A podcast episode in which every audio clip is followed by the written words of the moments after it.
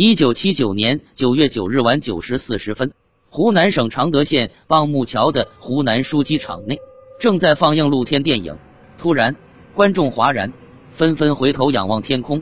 只见西方约一千五百米的空中，有一层椭圆形的物体，发出比满月更亮的强烈红黄光芒，拖着一条光尾，像是喷射出来的气体，无声的平行于地面，由北向西南飞去。约三分钟后消失。不明飞行物同一天晚上，位于常德西北的湖北省建利县，有一个农场技术员也见到了类似的不明飞行物。建利距常德约一百四十余公里，发现的时间比常德早十分钟。如果这是同一个不明飞行，那么推测它的飞行速度大约每秒两百三十米负两百四十米。一九八零年六月二十九日凌晨一点碎。诗人流沙河正在四川省成都市文联的宿舍中伏案工作，突然电灯熄灭，空中一片漆黑，他不得不脱衣就寝。就在这时，他忽然发现室外有强光透过已闭的窗户射人，持续约二至三秒。几分钟后，窗户又再次被照亮，持续不到一秒。与此同时，四川音乐月刊编辑朱小琪在家里也同样经历了电灯熄灭、天上出现奇光的现象。而且还注意到空中有一种像是巨大的变压器发出的嗡嗡声，朱以为是地震的前兆，地震光和地声，赶忙出门去打电话，想向有关单位询问，但电话打不通，连拨号音也没有。除了他们之外，住在成都市东城区的许多人也都看到了天上的强光，遗憾的是，却没有人看到发光体是什么。巴基斯坦不明飞行物呈三角形。中国去巴基斯坦的胡学平和他的两位朋友曾亲眼看到，在巴基斯坦首都伊斯兰堡上空出现三角形飞碟。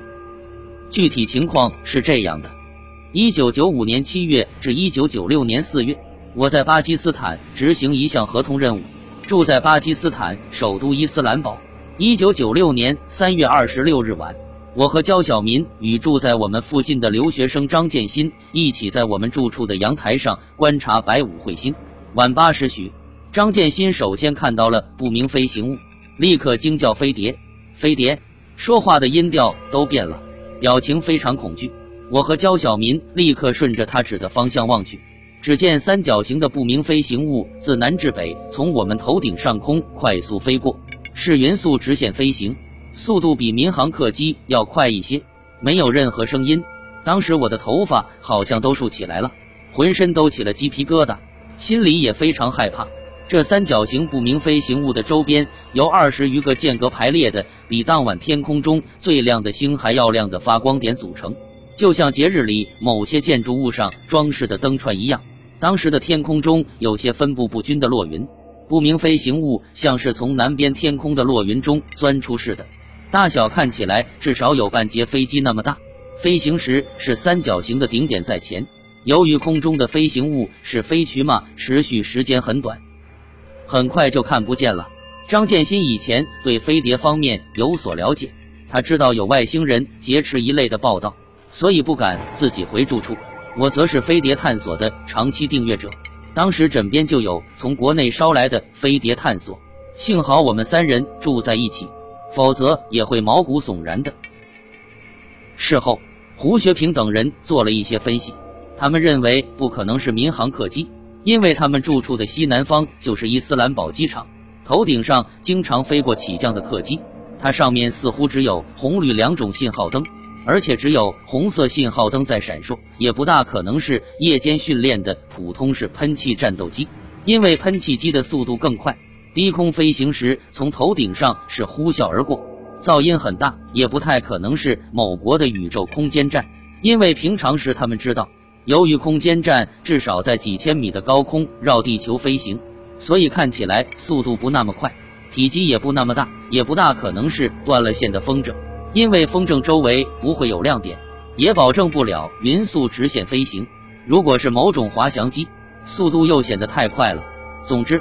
胡等人认为，他们所看到的物体就像 UFO 这个词的含义那样，的确是个不明飞行物。美国不明飞行物横余录当中，一九七三年十一月二日早晨，天色尚未亮，美国新罕布夏州的曼彻斯特市外的一百一十四公路上，林迪阿·莫莱尔夫人夜班归来，开车到了一个十字路口时，突然感觉不对，发现在前面五百米远的路当中停着一个巨大的球形物体，它浮在半空中。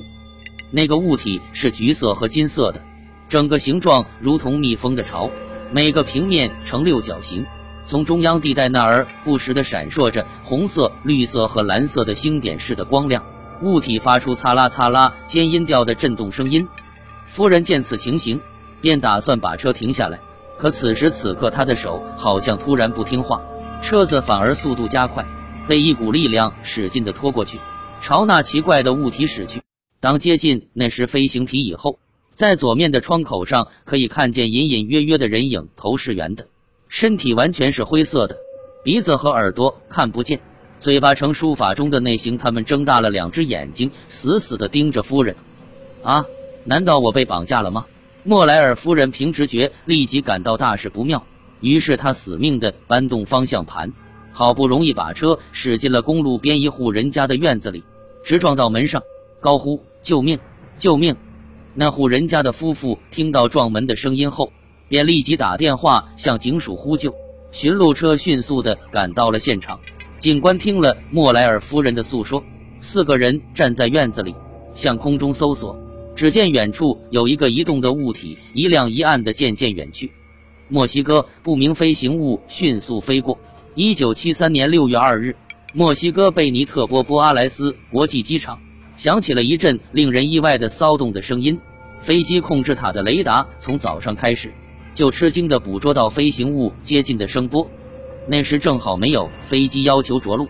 主任费尔南德·迪斯卡和其他两位同事惊慌地抬头观看，只见放射出光彩的 UFO 正以比超音速飞机还快的速度飞过来。他们突然停下不动，开始反复的盘旋。迪斯卡发出信号跟他联络，可是不管飞机控制台发出多少次要求通话的信号，对方总是不应答。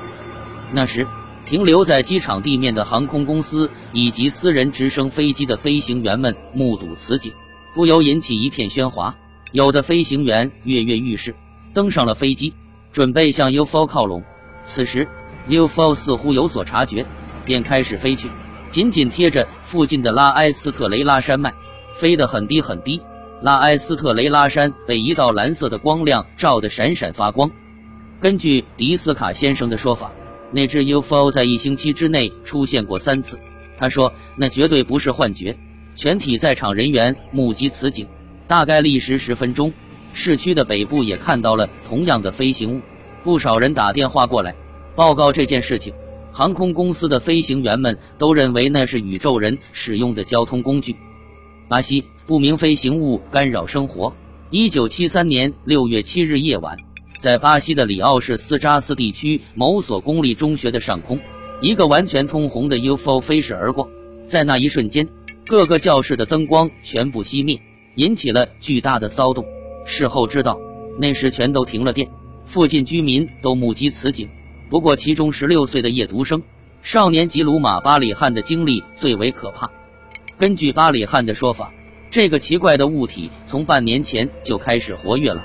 特别是最近二十五天里，他从别的地方驾车回来时，那物体把他的车子带了回来。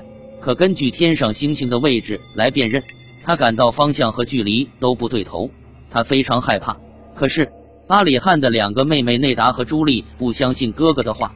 那天晚上，哥哥把妹妹带到了在七日那天 UFO 曾经出现过的目击现场，于是。那只一直出现的 UFO 在那天晚，一九七三年六月七日晚，UFO 出现时的目击现场上以特别快的速度飞行而来。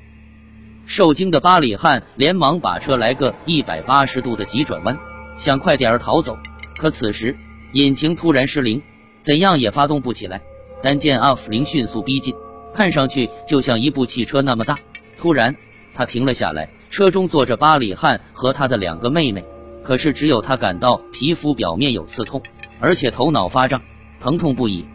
事后，那只阿弗林还多次在同一条街上出现过，一出现后就造成停电。市民大多都有目击的经历，而巴里汉的背心上至今还留着红色和蓝色的斑点。一旦飞行体接近，电磁场就发生混乱，磁力机狂转，电钟停下来。这种情况广为人知。秘鲁不明飞行物留下倩影。一九七三年十月十九日，南美秘鲁的利马，距离市区东面三十四公里的地方，在利马克河流附近的山谷中，有人拍摄到正在那里飞行的飞碟。拍摄者住在利马市，是个建筑设计师，名叫肖高路约贝格。贝格先生当时被人请去拍照，正在寻找客户的住所，突然发现了飞碟，于是他立即用一次性成像的照相机拍摄了下来。